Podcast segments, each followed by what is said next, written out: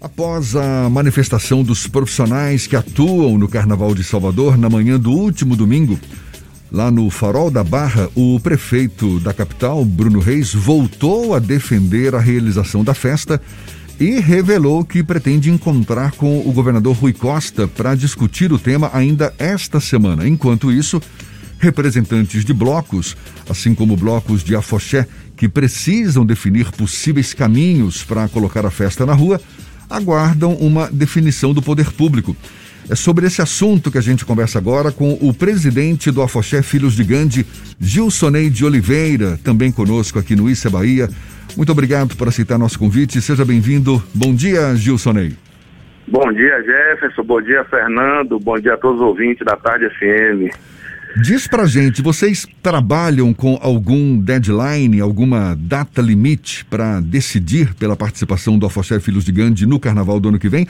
Ou esse não é o foco? Ou seja, independentemente de quando a prefeitura anunciar a realização do carnaval, se de fato anunciar, vocês já estão prontos para participar da folia?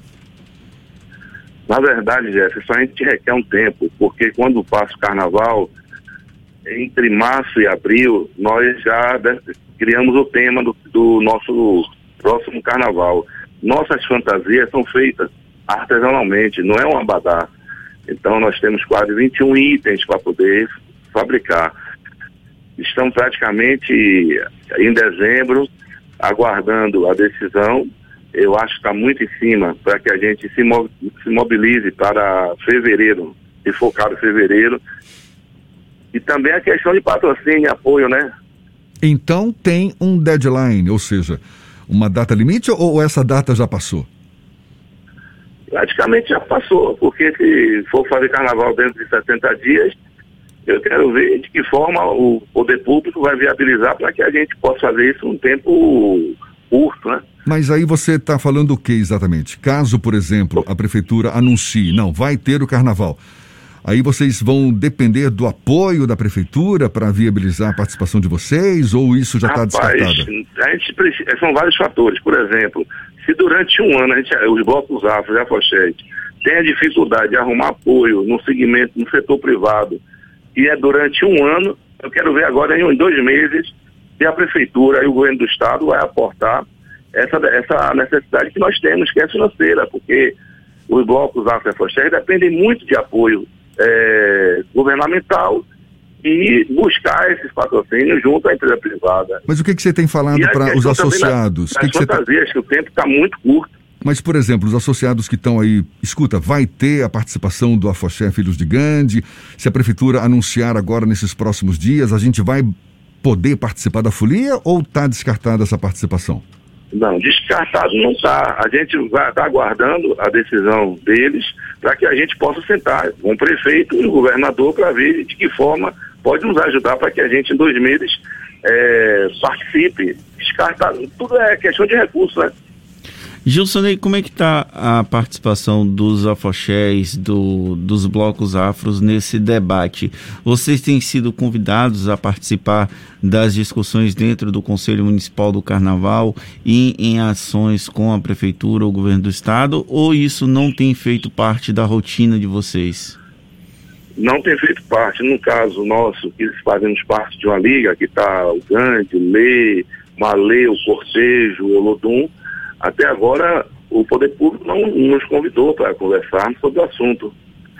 Então a gente fica cavalheiro esperando porque não tem nenhum decreto, não tem nenhuma portaria determinando se vai ter o carnaval. Tem especulação. Existe essa queda de braço dos dois poderes. Um preocupado com a questão da vida, outro preocupado com a economia da cidade, que quer queira ou quer não, isso mexe em vários setores, né? Mas a gente fica aguardando, ninguém nos convidou. Então é uma coisa assim muito é, instável. E o Conselho Municipal do Carnaval, vocês têm sido ouvidos nesse processo ou a defesa que o presidente tem feito, o Washington Paganelli, da realização do Carnaval em qualquer circunstância, vocês corroboram com essa, compartilham dessa opinião? Na verdade, desde que ele se tornou presidente, ele nunca nos convidou para nenhum debate, nenhum diálogo. E essa mobilização do último domingo, que envolveu algumas categorias que têm a ver com carnaval, cordeiros, mototaxistas, baianas, os afoxés, os blocos afros, eles chegaram a ser convidados para participar ou isso não faz parte do, da, do horizonte de expectativa de vocês mobilizar para a realização do carnaval? Pois é. Para a gente criar qualquer expectativa, a gente tem que ter pelo menos um norte. E não tem nenhum norte. Tem a questão que o prefeito está marcando agora, dezembro, como eu falei mais cedo aí, é dois meses para que a gente providencie, fazer fantasia, para que a gente faça toda a infraestrutura, é muito curto. Não vamos descartar que podemos participar, mas a gente precisa ter, é, como é que chama, infraestrutura para participar. 2022, caso o carnaval não aconteça, vai ser o segundo ano consecutivo que a Folia de Momo é suspensa. Isso tem impacto na própria sobrevivência dos afoxés e blocos afros que tradicionalmente já têm uma dificuldade de ir às ruas, Gilsonei? Com certeza, prejudica porque nós temos um custo fixo, é, temos parcelamentos de impostos que são muito altos e é, a gente tem uma expectativa que o governo do estado e a prefeitura pensem em nos convidar para um, um, diálogo para manter essas instituições, é, no caso Filho de Gandhi, que é tombado, patrimônio imaterial, e fomenta a cultura afrodescendente para que viabilize algum projeto, alguma forma para que possa sobreviver essas entidades, principalmente essas grandes entidades, que têm um histórico. O Gandhi, por exemplo, tem 71 anos, caminhando para 72 agora em fevereiro. O Ilê, com, com mais de 46 anos, o Olodum, o Malê, o Cortejo Afro, o Muzenza. É, a gente precisa que tenha esse olhar, essa sensibilidade do poder com a cultura, entendeu? E, e isso parando, a gente deixou de fazer shows, de ser convidado para algumas aberturas de eventos, de micareta. Não, não fizemos praticamente nada durante o ano de, de abril de 2020 até esse momento de 2021. A gente está conversando aqui com o Gilson de Oliveira, que é o presidente do Afoxé Filhos de Gandhi. Qual é a tua percepção, Gilson? A gente está nesse cenário de tantas incertezas, você mesmo aí fazendo questão de reclamar essa falta de, de norte, não é?